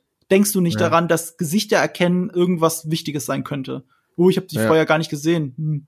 Äh, aber, aber, aber jetzt, wo du es so mal sagst, ja klar, es ist ja an jeder Stelle. Ich meine, wir können sie ja mal zusammentragen. Das ist das, wo sie äh, scheinbar gegen zwei Leute kämpfen am Airport, aber es ist ja natürlich, natürlich nur einer. Du siehst das Gesicht nicht, die Op Opera, du siehst das Gesicht nicht, der Autofahrer, äh, die Leiche am Ende. Da, da fand ich es super unglücklich, weil da wurde ich von dem Film schon so konditioniert, auf die Gesichter zu gucken, dass ich Mhm. und, und das ist halt dieses, ähm, was ich da nicht verstanden habe, war natürlich, da, da müsste ich, das müsste ich nochmal aufarbeiten. Was geht jetzt gerade rückwärts und was geht gerade vorwärts? Gut, Mhm. er versucht es deutlich zu machen mit diesem blauen und roten Armbinden. Das ist doch auch nur für den Zuschauer, wenn man ehrlich ist. Ähm, damit, damit das, weil da können sie nicht so viel erklären. Das ist die eine Montage, wo nicht jemand den anderen erzählen kann, was sie machen. Und Mhm. äh, da muss alles von selber funktionieren. Und das ist auch traurig, dass es eben nicht von selber funktioniert. Ich habe es ja mit Zurück in die Zukunft verglichen. Da hat man ja auch eine ähnliche Montage, wenn man drüber nachdenkt, wo Zukunft und Vergangenheit aufeinandertreffen. Aber als Zuschauer weißt du immer, was passiert, wer was macht und warum er es macht. Und äh, da am Ende wusste ich das schon irgendwie gar nicht mehr. Und, äh, und dann kommt halt, bevor äh, die Auflösung kommt, dass Neil der Tote ist, kommt das halt äh, mitten in dieser Montage, hast du einen ganz kurzen Moment der Ruhe, wo die Kamera extra rumschwenkt, nur auf diesen, auf dieses, äh, Schnur, auf diese Schnur oder was das ist. Und da wusste ich, okay. Übrigens, by Okay. the way, was für eine massive Verschwendung von Aaron Taylor Johnson. Der war da drin? Ach Mann, er ist der, er ist der, er ist der eine äh, äh, äh, Commander. Ist er das? Ja. Ohne Scheiß, ich habe ihn nicht erkannt wegen dem scheiß Bart. Jetzt, wo du es Aber den hat sagst, er ja schon die ganze Zeit. Der ist halt jetzt seit äh, ein paar Jahren so, seit Avengers ist er relativ so aufgepumpt und hat einen Bart und das sieht halt jetzt nicht mehr so aus wie bei Kick-Ass. Ähm. Aber Kickers war ja auch schon aufgepumpt, also die die Ja, Tendenz nicht war schon so. klar. Nicht Der ist so, jetzt ja. schon sehr bullig Ja, so. geworden. Ja, der ist jetzt sehr bullig, das stimmt. Ich habe ihn nicht wiedererkannt. Ach shit. ja, ich habe ich hab, äh, schon gesehen gehabt, dass er mitspielt und habe irgendwie, also man sieht ihn ja auch im Trailer ähm, und hatte eigentlich gehofft, dass es eine größere Rolle ist. Weil ich finde, also keine Ahnung, ich finde ihn sowieso einen fantastischen Schauspieler. Ähm, ich glaube, Nowhere Boy ist einer meiner absoluten Lieblingsfilme. Aber es ist halt, es ist so verschwendet. Mm, Ja, aber muss ihm auch wieder zugutehalten. Das ist nämlich das, was ich mit Schauspiel meine. Wenn du überlegst, wie wenig Screentime er eigentlich hat, äh, er schafft es schon, oder auch die, überhaupt die Figuren schaffen es schon, oder Nolan schafft es schon, dass man merkt, so er und Neil, da ist auch so ein bisschen Freundschaft und, und Mhm. die arbeiten schon langsam, das ist, wird alles transportiert, ohne dass das mal jemand aussprechen muss. Hm. Sondern äh, äh, du, du merkst sofort, wie seine Rolle ist in der Gruppe. Und auch am Ende wundert es sich nicht, dass, dass er sich entscheidet, wie er sich entscheidet. Das funktioniert dann für mich in dem Moment. Aber, aber auch nochmal, ähm, äh, es geht ja in Wirklichkeit gar nicht um die Figuren in diesem Film. nee. Es geht nur mhm. darum, dass der Protagonist, der, und sie sagen es dir, damit du es wirklich checkst, sie sagen auch selber Protagonist dazu. Äh, ich wusste gar nicht, dass seine offizielle Rollenbeschreibung auch Protagonist ist, habe ich gar nicht drüber nachgedacht. Ähm, dass es nur darum geht, Er dass er nennt versteht. sich ja sogar selber so. In dem Ja, er Film. nennt sich selber so. Ich wusste aber nicht, dass es die Rollenbeschreibung ist. Oder, oder, oder hast du das jetzt nur behauptet? Würde mich Nee, interessieren, das ich kann mal so. parallel schauen. Das ist so. Ja, ja, okay. Ist der, ist der Protagonist. Der heißt so. ja. Ja. Na, auf jeden Fall, ähm, dass das, dass seine Rolle darin besteht, dass er versteht, dass er der Protagonist ist.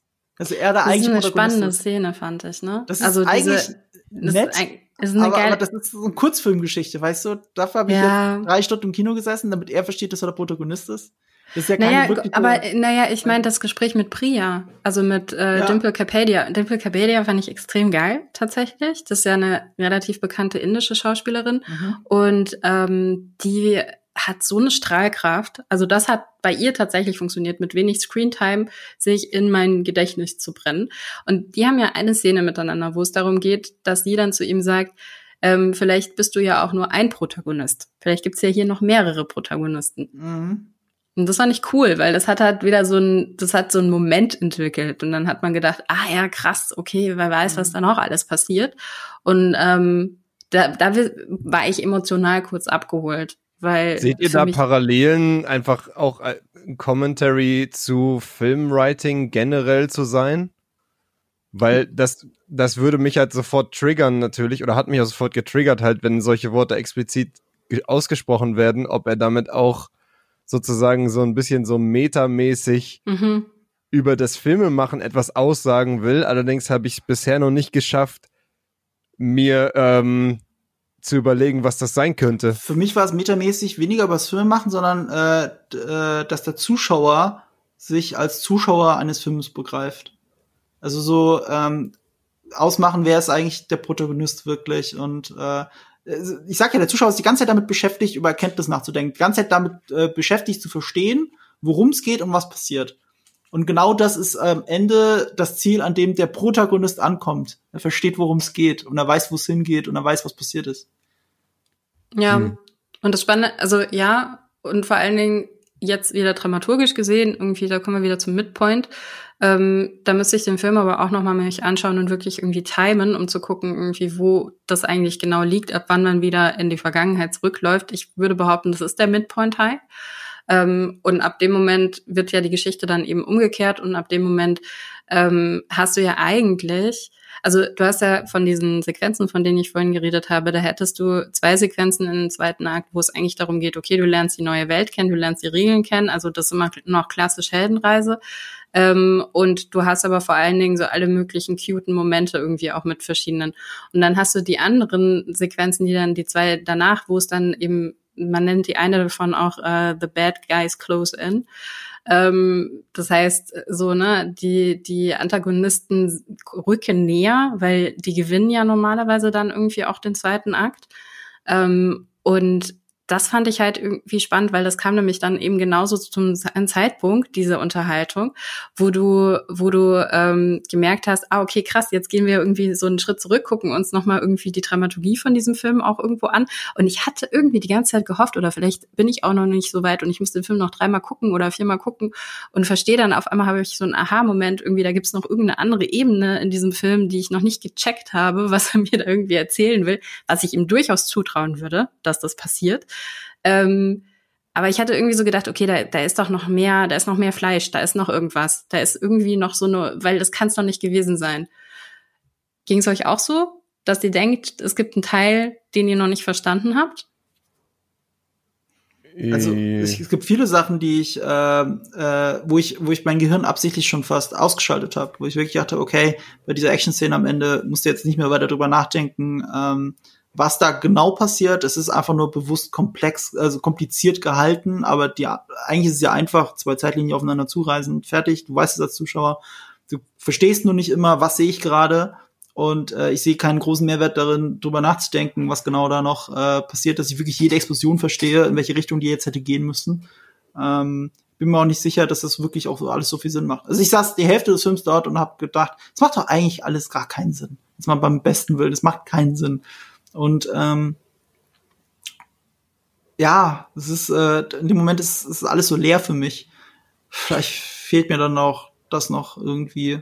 Hm. Wieso läuft eigentlich die Zeit auf diesem Schiff am Ende immer hin und zurück? Hin und zurück?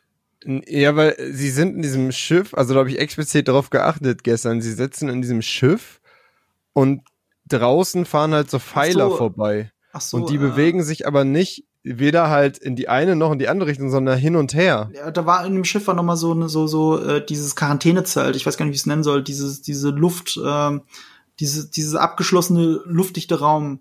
Also ich, so wie ich das verstanden habe, äh, also dem Moment, wo, wo auch die, die müssen ja da drin invertierte Luft atmen. Ähm, und sie selber sind invertiert, das Schiff aber nicht. Verstehst du? Aber warum wechselt es dann hin und her? Wieso hin und her? Also sie ja. selber sind ja quasi das, was hin und her wechselt im übertragenen Sinne. Sie war, sie sind gerade rückwärts, sind aber auf einem vorwärts bewegenden Schiff. Ja, dann würden, dann würden sie es ja, dann würden sie das Schiff rückwärts sehen. Weil negativ, äh, ich, das meinte ich gerade. Meinst du ein anderes Schiff? Ich meine das, wo, wo er mit der Frau auf dem Schiff ist und dann noch so trainiert? Genau, wo er da lang geht und dann so drei Klimmzüge macht, weil whatever, why not? Und dann in das Schiff reingeht, genau. Ja, und, und das da, Schiff fährt ähm, in dem Moment rückwärts, oder? Ja, ja. Genau. Ja, weil er in Wirklichkeit rückwärts ist. Also äh, für, für die Leute auf dem Schiff, also für die anderen Leute auf dem Schiff, fährt das ja vorwärts und er läuft rückwärts. Aber, die, aber aus seiner ähm, Perspektive läuft ja alles rückwärts. Aber ich, was ich meine ist, es wechselt immer im Hintergrund. Aber da sind dachte, so Pfeiler, die an dem invertiert oder nicht? Nee, da sind so Pfeiler, die an dem Fenster lang gehen und die Pfeiler gehen aber die gehen nach rechts und dann wieder nach links. Also, also die Frage der Inversion ist ja natürlich auch eine Frage der Perspektive. Du kannst sagen, das Auto ist invertiert oder er ist invertiert und fährt das Auto. Hm, ja. Ja, aber trotzdem geht's doch nicht hin und her eigentlich. Ich, ich weiß nicht, nee. was du mit hin und her meinst. Ich habe gerade kein äh, nicht gesehen, dass es irgendwie. Das habe ich ja auch nicht gesehen. Also logisch ist es, er bewegt sich ja gerade rückwärts und äh, das Schiff eigentlich vorwärts und aus seiner Perspektive, er bewegt sich vorwärts, das Schiff rückwärts. Habe ich das jetzt? Aber ihr merkt schon auch diese Diskussion. Das ist ja alles unnötig kompliziert. Das ist unnötig kompliziert. Wir wissen ja, was passiert. Er reist im Prinzip, auch wenn sie es nicht in die Vergangenheit reisen nennen, er reist in die Vergangenheit und ändert da was, was aber in Wirklichkeit schon passiert ist. Das ist alles. Deshalb, ja, ja, deshalb ist auch meine Frage, ne? So dieses musst du es wirklich verstehen. Weil ja. es passiert ja einfach. Du kannst alles, es einfach so hinnehmen. Passiert, alles, was dazwischen passiert, musst du sowieso hinnehmen. Du ja. kannst natürlich jetzt versuchen, das zu umreißen, ob da jetzt äh, der Vogel gerade in die richtige Richtung geflogen ist oder nicht. Und ich garantiere dir, wenn, äh, wenn einer sich jetzt wirklich mal Frame für Frame mit dem Film auseinandersetzt, würde er feststellen, dass hier und da Fehler gemacht worden sind. Da bin ich mir ganz sicher. Aber, aber das muss er auch erstmal hinkriegen. das ist ja am Ende auch mit dem Schnittgewitter. Also da wusste ich schon nicht mehr, also ob das wirklich alles so Sinn macht, ob sie da die Raketen jetzt einfangen oder gerade abschießen und nicht. Ähm, wirklich, ist, ist es dann da nicht schon völlig egal? Ich saß einfach da, hab gedacht, ist Ja. es auch irgendwie cool inszeniert, das reicht mir. Auch das Mhm. wieder komplett klassisch James Bond, so Kamikaze-mäßig mit Spezialeinheiten einfach auf offenem Feld da rumrennen, äh, kennen wir aus den 60er und 70er Jahren, besonders bei den Bond-Filmen. Ähm, da haben sie es auch so gemacht. Äh, mit der klaren Trennung, was böse und was gut ist. Inception hat das ja auch schon so angedeutet, äh, als sie am Ende dieses, äh, diese Hochburg da stürmen. Ähm, das war auch schon so ähnlich inszeniert. Äh, das ist alles sehr klassisch, aber auch damit nicht mehr modern, finde ich. Du meinst die Burg Also, im Eis, ne? Ja, diese Burg im Eis. Mhm. Also, ähm, also auch die Burg im Eis wirkte nur noch wie ein Setpiece. So, das war Ja, jetzt nicht ist es wirklich auch. relevant für die Das Handlung. ist Das ist nur ein. Setpiece, genau. Ja. Und, und hier, das ist ja auch nur ein Setpiece, das irgendwie cool aussieht. Ja. Aber richtig geil inszeniert, das ist ja auch nicht. Ich gehe da nicht raus und denk, boah, das war jetzt aber eine geile Schlacht. Naja, So. das ist aber auch keine, also das Schiff an für sich, das ist kein Setpiece, das ist irgendwie Mhm. so zwischendrin, das ist eine Überbrück, ähm, Überbrückung. Ähm, Normalerweise wäre das jetzt in anderen Filmen, wären das tatsächlich die Momente, wo dann irgendwie auch ähm, Dialoge stattfinden, die tiefer in die Charaktere reingehen.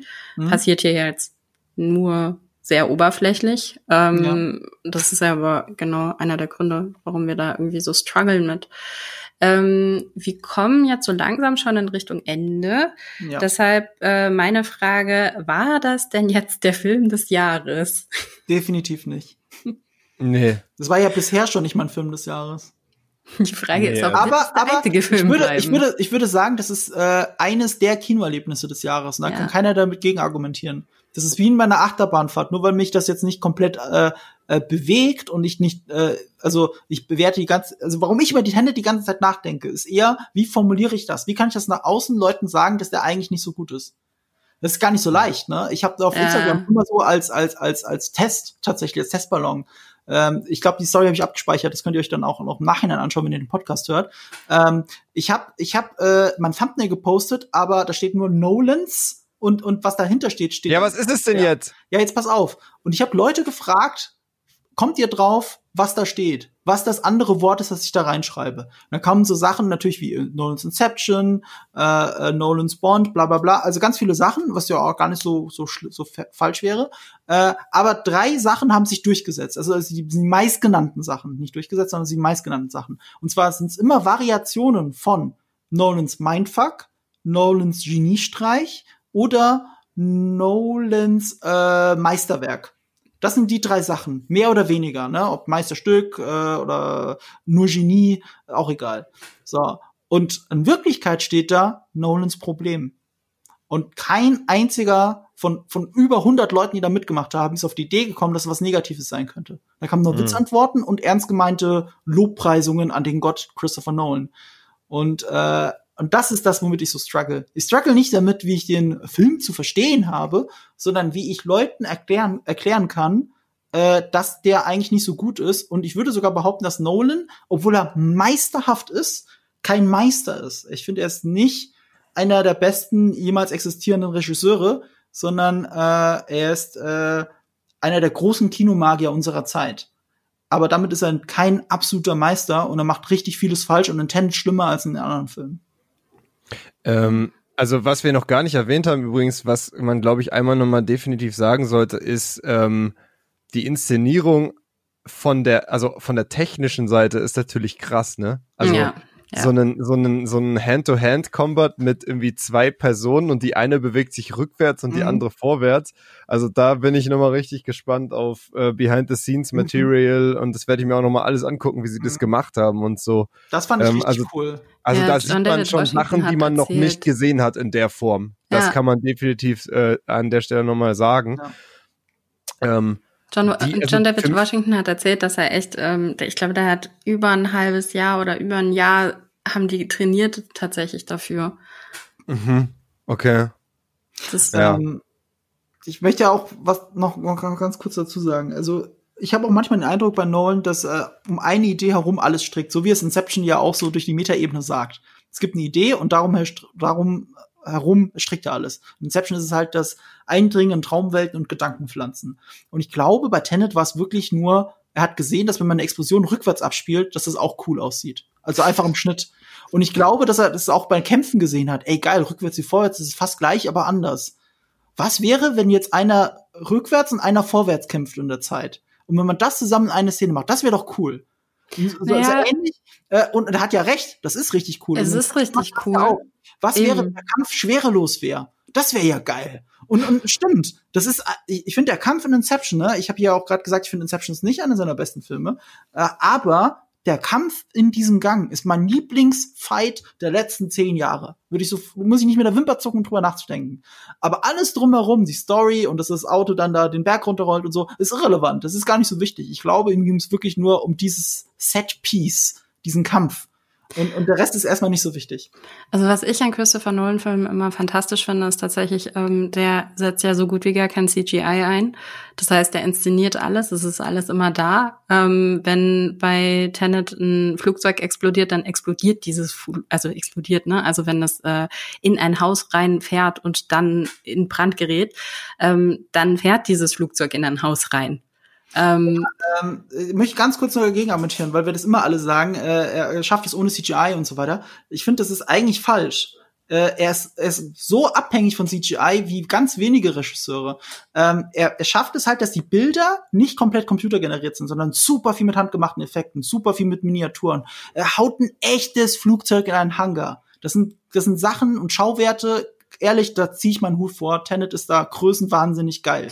Aber all diese Stunts, die er macht, sind nicht möglich ohne CGI. Das ist immer super viel mit den echten. Schauspielern, mit Seilen. Äh, selbst, selbst wenn er ein Gebäude in die Luft jagt, ist das Glas, das durch die Gegend spritzt, ist alles CGI, weil er will ja nicht die Crew verletzen. Deswegen hat das ja bisher niemand gemacht. Deswegen hat niemand sowas wie ein Dark Knight gemacht, wo ein Schauspieler durch den Gang geht und hinter ihm explodiert auf einmal das Gebäude, weil sie nicht wollten, dass das Glas und alles, was da noch ist, äh, dem Schauspieler in den Rücken fliegt. Dadurch, dass sie CGI haben, konnten sie es machen. Also er setzt CGI Nein. So gut Aber ein. trotzdem, aber trotzdem ist es ja, ist es ja trotzdem da. Es passiert ja trotzdem Ja. in der Kamera und als Schauspieler hast du, bist du am Set und siehst es. Du Mhm. spielst nicht mit irgendwelchen komischen äh, Bällen, die an irgendeinem langen Stock irgendwie sind, wo du dann irgendwie spielen musst. Ah, okay, da passiert das und das jetzt gerade und ich muss mir das vorstellen. Sondern die Schauspieler kommen ans Set und sehen dann, ähm, okay, krass, es ist alles so wie im Drehbuch. Und das ist schon, finde ich, was, ähm, was die Filme, was man den Filmen auch anmerkt, was man ähm, den Schauspielern auch anmerkt. Ich meine, er hat immer sehr, sehr, ähm, der hat immer sehr großartige Schauspieler bei sich irgendwie im Cast. Ne? Der schafft es immer wieder aufs Neue, Leute zu finden, die jetzt ähm, Teil des Mainstreams sind, aber trotzdem halt nicht die super, super Überstars sind und die dann irgendwie auf einmal tragende Rollen irgendwie auch spielen. Ähm, Mhm. Ich finde jetzt auch John David Washington, das, das ist ein fantastischer Schauspieler. Ähm, das hat er jetzt auch schon ein paar Mal unter Beweis gestellt. Allerdings ist es aber auch das erste Mal, dass er in so einem groß angelegten Action-Thriller ähm, gecastet worden ist. Ähm, und das auch dass äh, Elizabeth Debicki, ne, auch eine unglaublich tolle Schauspielerin, wird jetzt in The Crown äh, Lady Di spielen. Mhm. Ist aber jetzt auch nicht so das, wo, also andere hätten jetzt Margot Robbie da wieder genommen, weißt du? Und das macht er, das macht er halt nicht. Er macht Und, nicht ähm, aus obvious choice, das stimmt. Und das finde ich, also das, diese, diese zwei Komponenten, dass es halt dann doch, ähm, dass es gute Schauspieler sind, die in einem Set stehen, wo wirklich die Sachen auch tatsächlich passieren, das spürst du. Da ist eine, da ist eine Authentiz Authentizität drin, die bei anderen Sachen, gerade wenn man jetzt in Richtung James Bond denkt, fehlen. Mhm. Weil da halt einfach sehr viel dann irgendwie äh, CGI gemacht wird oder ähm, weil du halt eben auch andere Schauspieler hast, die dann halt irgendwie solche Sachen gar nicht so transportieren können. Deshalb, ähm, um jetzt nochmal auf die Frage zurückzukommen, ist das jetzt irgendwie der, der Film des Jahres? Also ich glaube, visuell gesehen und auch vom, von der Audiospur her gesehen, ist es auf jeden Fall ein Film, was wir ja jetzt schon mehrmals gesagt haben, ähm, den man im Kino sehen muss, der auf jeden Fall ähm, ein Anwärter ist auf, äh, auf äh, technische Oscars, aber der von der Handlung wirklich hinter dem zurückbleibt, was wir eigentlich von Christopher Nolan auch so ein bisschen erhofft haben, uns zumindestens. Ja. Da hoffe ich mir von einem anderen Film mehr, um mal einen Ausblick zu wagen. Das ist nämlich Mhm. Dune, ist ja auch Warner. Und passt Echt, ja auch bist du Dune-Fan? Das habe ich noch gar nicht mitgekriegt. Ach, ja, äh, ich weiß, er tut ja jetzt Neues, aber ähm, ich finde das ganz großartig. Ich habe auch dazu bei GigaTV Mag äh, Mhm. ein Video dazu gemacht, das auch ganz gut geklickt hat. Ich bin sehr happy damit. Mhm. Ähm, da erkläre ich das alles nochmal. Aber um, um den Kreis zu Tenet zu schließen, das ist halt auch ein Warner-Film, gleiches Studio. Und äh, alle waren sich sicher, ich äh, natürlich auch, dass da jetzt der Trailer davor läuft. Und so ist es nicht. Zumindest jetzt noch nicht. Noch also nicht, ne? äh, Flash bei uns, äh, also äh, wer hätte gedacht, ein besonnenes Europa geht mit dem Coronavirus äh, intelligenter um als ein wildes USA gerade. Und deswegen läuft ja der Film bei uns früher. Das ist der, äh, warte mal, 26. August, am Mittwoch ist der Film ja hier in Europa, also in Deutschland gestartet. Und äh, angeblich soll der Trailer, weil der ist schon rated, den gibt's schon. Und es gibt schon erste geleakte Bilder davon überall auf Twitter und überall sonst auf Social wurde es auch schon weggestrikt, bei mir auch. Ich habe einen Shot daraus veröffentlicht auf Instagram, wurde von Instagram weggeclaimed. Ähm, aber es gibt Bilder dazu, der, der Trailer existiert, der ist geratet. Er soll wohl am Montag, den 31. August, veröffentlicht werden, aber vorerst exklusiv fürs Kino. Diese Mhm. läuft in ausgewählten amerikanischen Kinos, läuft vor Tenet der Trailer zum möglicherweise besten Film des Jahres und ähm, ab dem 9. September auch im Rest der, für den Rest der Welt im Internet.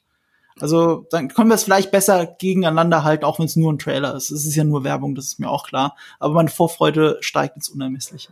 Jules, bist du auch der Meinung, dass Dune der beste Film des, äh, Film des Jahres werden wird? Auf gar keinen Fall. Also ich lasse mich, ich lass mich äh, gerne überraschen, aber ich ähm, habe bisher mit diesem Franchise noch keine Berührungspunkte gehabt. Mhm. Deswegen werde ich mir auf jeden Fall anschauen. Das kann ja dein Ähm, Vorteil sein. Aber ja.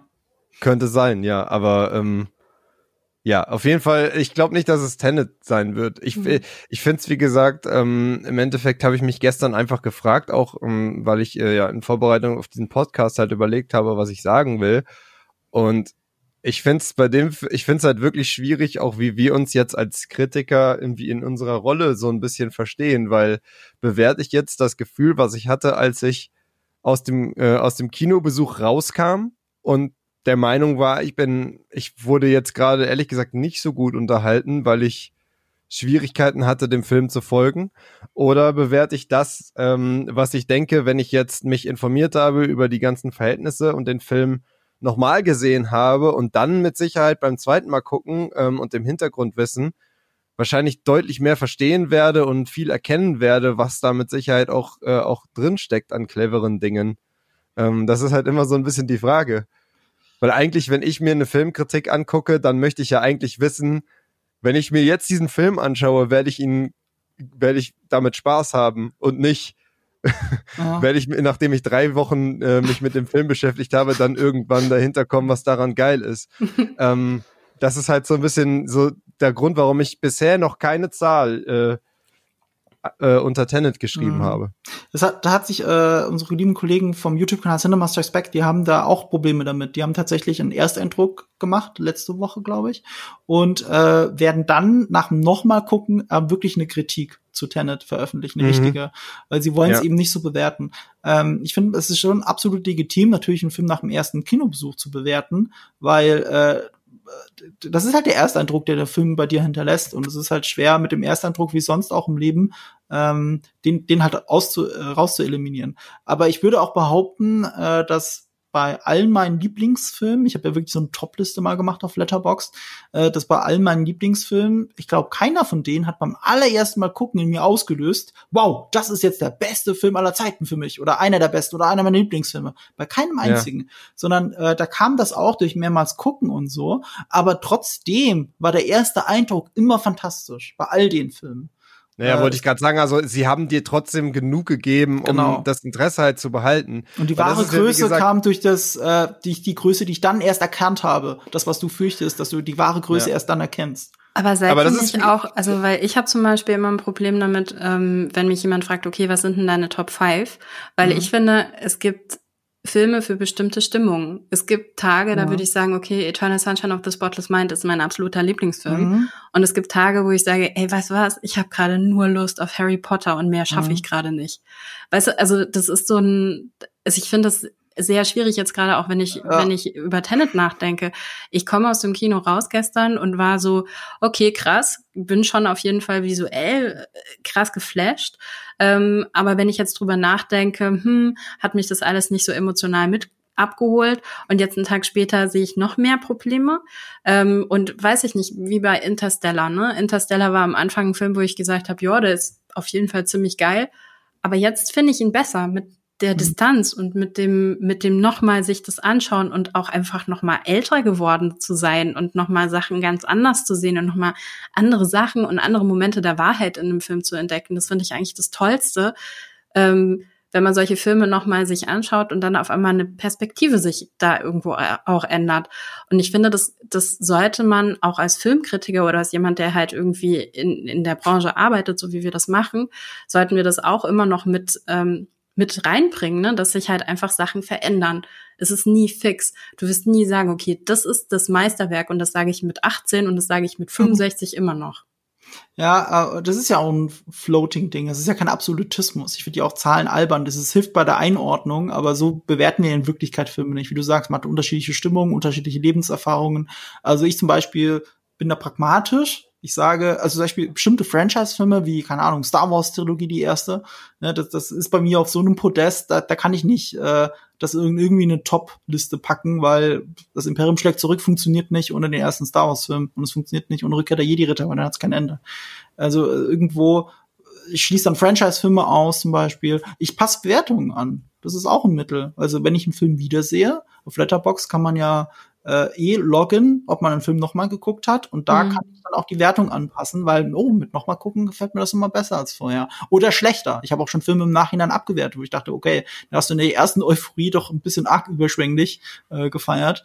Und, äh, und dann habe ich das nochmal abgewertet. Und ich noch so ein Sicherheitspolster, das ich mir zum Beispiel aufbaue, ist, wenn ich fünf Sterne auf Letterbox gebe, dann meine ich das halt so. Dann ist das ein perfekter, krasser Film. Und ähm, und ich merke sehr oft, also wenn ich Filme habe, denen ich fünf Sterne geben will, dann gebe ich denen einfach nicht fünf Sterne, sondern ich gebe ihnen erstmal höchstens viereinhalb und sag, den muss ich noch mal gucken, bevor ich eine fünf geben kann. Weil dann habe ich mehr Sicherheit, dass das wirklich so ist. Und dann mache ich das. Dann mache ich das im Nachhinein. Und äh, was ich für mich feststelle, obwohl ich jetzt noch nicht alle Nolan-Filme bewertet habe, ich glaube, ich habe sogar recht wenig bewertet, weil ich Letterboxd noch nicht so lange benutze und lange Zeit nicht gelockt habe, was ich gerade gucke und so aber äh, es gibt nur einen einzigen Fünf-Sterne-Film für mich von Nolan und da bin ich jetzt sehr hart in dem Urteil, ich weiß, das ist halt The Prestige, weil er perfekt ist. Nicht mal mhm. The Dark Knight kriegt von mir fünf Sterne. Okay. Dann würde ich sagen, wir sind am Ende des Podcasts. Wir haben jetzt mhm. anderthalb mhm. Stunden lang über Tenet äh, geredet. Ähm, wahrscheinlich geht die Diskussion noch weiter, weil, wie wir jetzt ja schon festgestellt haben, man wird wahrscheinlich in der Woche noch mal was anderes über Tenet denken als jetzt. Ähm, dann möchte ich euch beiden schon mal Danke sagen, dass ihr heute mit dabei wart. Und ich möchte dem Maxi Danke sagen, der den Podcast jetzt gleich schneidet und ganz schnell hochlädt, damit er heute noch online gehen kann. Und ich möchte nochmal ein großes Danke aussprechen an Vodafone, die überhaupt erst äh, das möglich machen, dass wir hier alle zwei Wochen über verschiedene Filme und Serien sprechen dürfen. Und äh, genau, noch ein kurzer Hinweis auf unseren YouTube-Channel, GigaTV Mac. Ähm, da werden wir auf jeden Fall auch nochmal was zu Tenet machen. Und da macht der Marco bestimmt auch noch mal was zu Dune, würde ich sagen. Ja, ich reise jetzt in die Zukunft und schaue Dune. Das genau. 2020 hinter mir lassen. Ich will einfach nur Dune schauen im Dezember. Ja, ich muss sagen, stimmt, äh, mein, mein Abschluss ist dann noch, ähm, ich freue mich gerade extrem auf Wonder Woman. Das ist äh, okay. im Moment, da bin ich gerade sehr gehypt. Gut, dann wünsche ich euch alle noch einen schönen Tag und ähm, bleibt gesund und wir hören uns. Tschüss. Ciao.